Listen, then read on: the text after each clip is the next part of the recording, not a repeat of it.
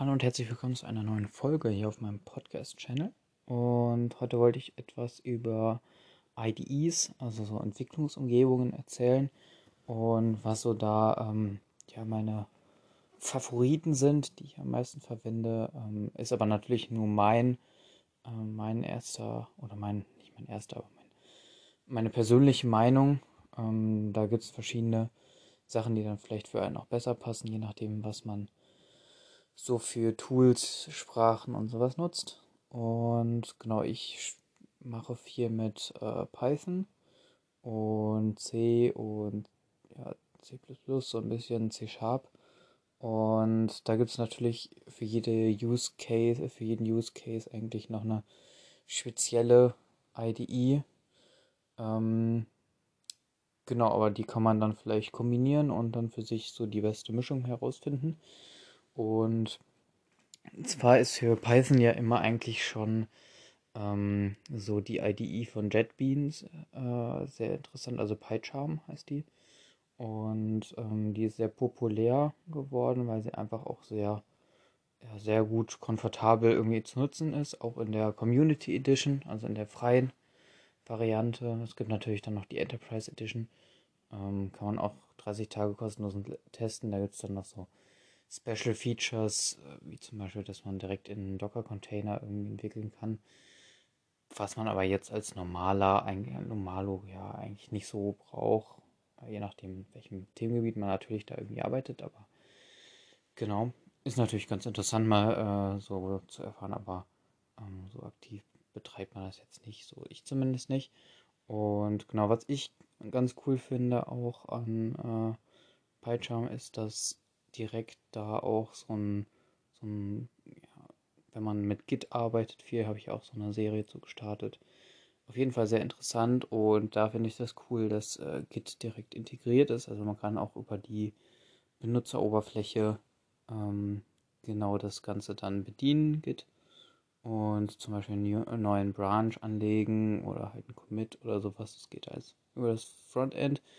Kann man natürlich aber auch genauso gut über die Kommandozeile machen und da finde ich das auch generell das Design, ähm, da steht ja JetBeams hinter und die machen ja verschiedene IDEs.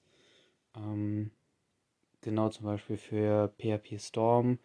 Äh, also PHP Storm ist noch eine andere IDE für vor allen Dingen ähm, ja, Frontend-Entwicklung und natürlich dann auch äh, Data Grid oder so ähm, ja, zum Analysieren oder von so Projekten im Datenbereich. Genau, und das ist alles von einer Firma und das passt sehr harmonisch eigentlich zusammen. Also wenn man eine kann, dann kann man eigentlich auch mit jedem eigentlich so umgehen, mit jeder IDE. Und ähm, das ist auf jeden Fall sehr komfortabel dann, auch was die Settings und sowas oder das Frontend angeht, das ist ziemlich gleich.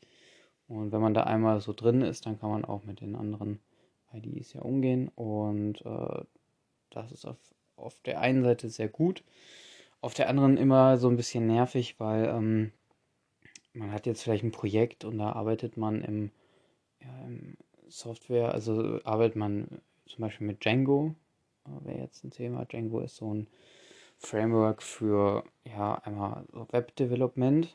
Also da kann man HTML-Templates oder irgendwie sowas einfügen, aber er hat halt auch so einen Webserver und dann kann man halt so eigene so einen eigenen Web-Service dann aufbauen. Und da gehören ja viele Komponenten dazu, zum Beispiel ähm, HTML oder äh, CSS.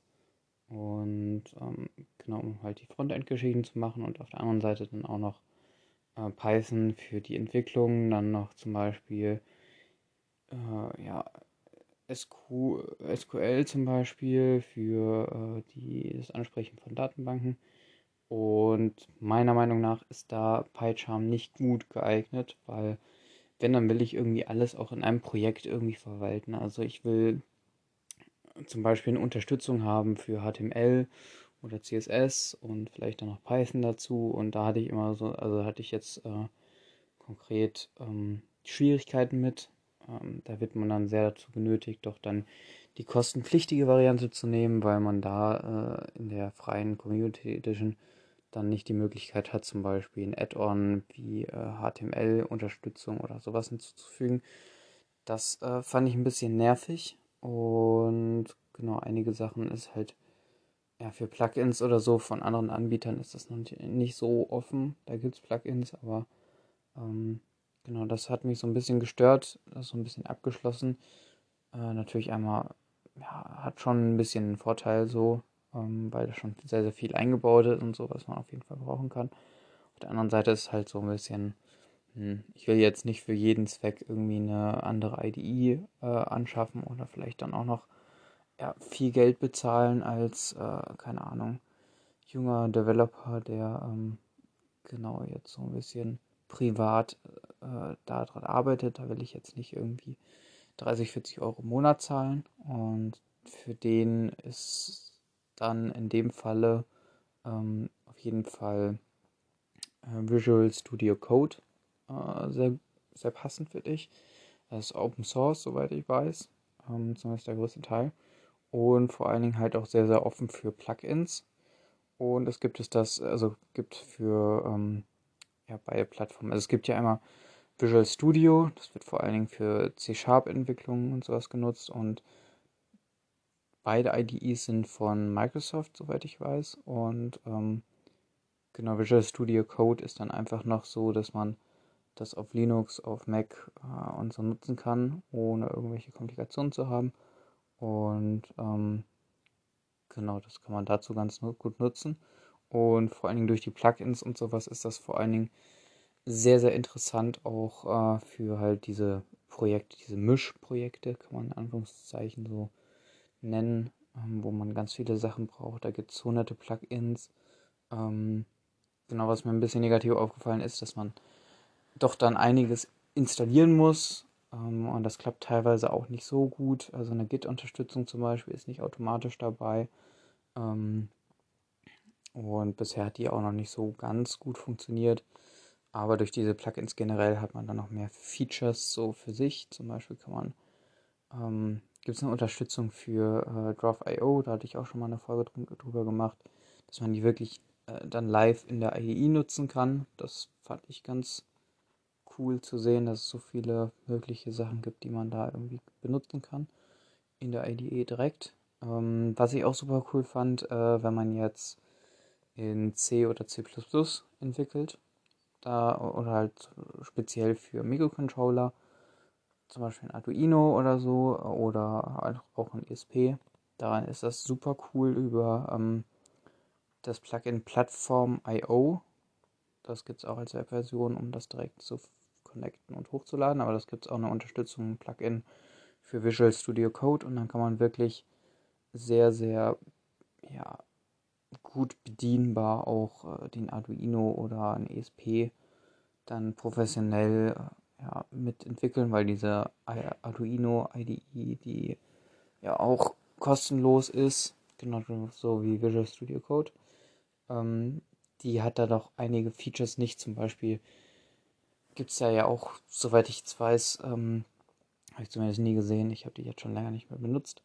Aber ähm, genau gibt es keine Unterstützung für Autocompleting, so zum Beispiel, dass man tippt und man kriegt Live-Vorschläge zu Variablen. Highlighting ist auch sehr äh, begrenzt möglich, nur in der Arduino IDE.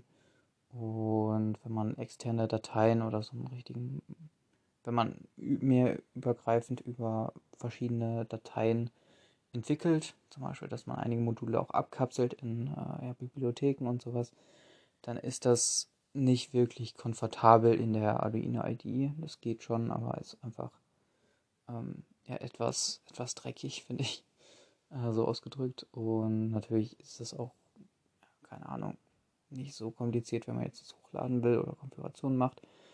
Aber wenn man da professionell mitarbeiten will im Mikrocontroller-Bereich, dann ähm, ähm, dann ist auf jeden Fall Visual Studio Code irgendwie ein bisschen besser geeignet. Genau wie gesagt, über das Plattform IO kann man da einiges ähm, machen. Zum Beispiel halt auch den Kernpunkt, diesen Upload machen, Compiling. Wenn man mit dem ESP32 zum Beispiel arbeitet, gibt es ja noch dieses, äh, dass man so ein Basis äh, hat, also dass man zum Beispiel, wenn man mit einem Webserver ähm, arbeitet, da kann man ja auch so ein asynchronen äh, Webserver ja, installieren über so eine Bibliothek halt.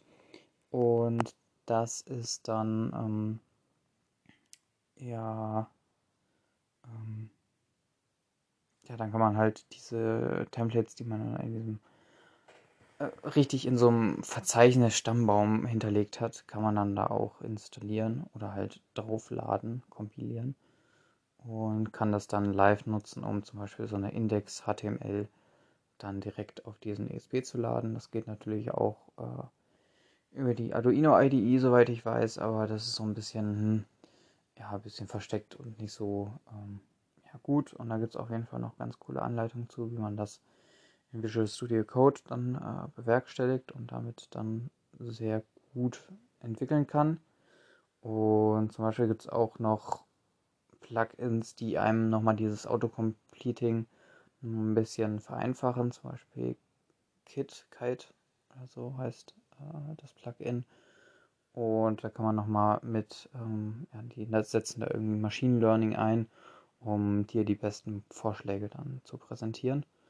Und das ist auf jeden Fall auch sehr, sehr interessant. Und ähm, genau, kostenlos. Ich glaube, es gibt auch eine kostenpflichtige Variante, aber die kostenlose ist eigentlich schon sehr, sehr benutzerfreundlich. Also, dass man da schneller tippen kann einfach.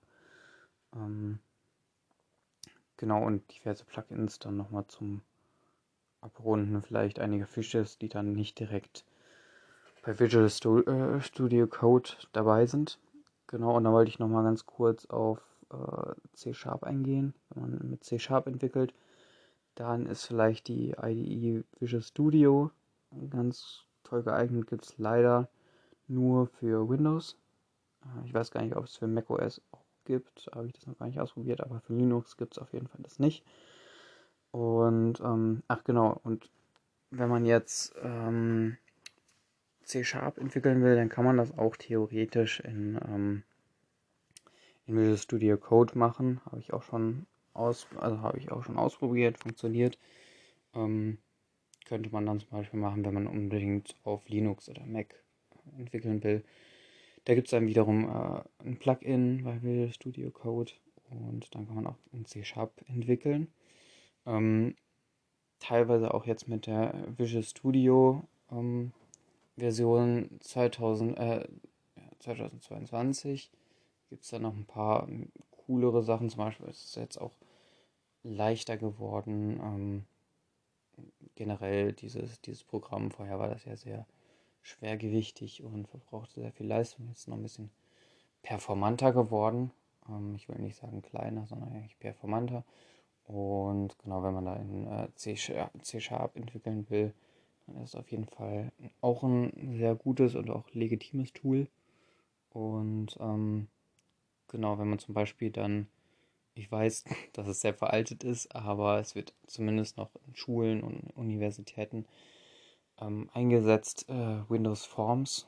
Das ist einfach eine sehr, sehr überholte, seit 2012 glaube ich nicht mehr supported oder aktiv supportete ähm, ja, supportetes Framework zum äh, Designen von ähm, Oberf grafischen Oberflächen für ähm, C-Sharp und auch andere Programmiersprachen, soweit ich weiß.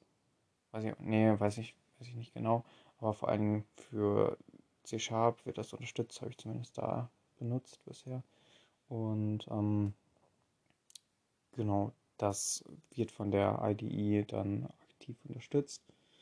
Ähm, und man kann natürlich aber auch in Visual Studio auch andere Programmiersprachen ähm, ja, in anderen Programmiersprachen programmieren, zum Beispiel Python funktioniert auch. Ähm, genau habe ich jetzt aber noch nicht wirklich genutzt, weil ich das meiste eigentlich auf Linux mache. Und da einfach PyCharm erstmal für mich für Python das Beste war. Für Mischprojekte gehe ich dann immer auf äh, Visual Studio Code. Ähm, genau, aber es ist eigentlich jedem überlassen, wie man das äh, genau dann macht in äh, genau C oder C++. Da gibt es dann gar keine Unterstützung in äh, PyCharm. Das ist auch, PyCharm ist überhaupt nicht dafür ausgelegt. Ist eigentlich, wie der Name ja eigentlich schon sagt, Py, also PY, ähm, äh, im Namen drin, dass es eigentlich nur für Python ist.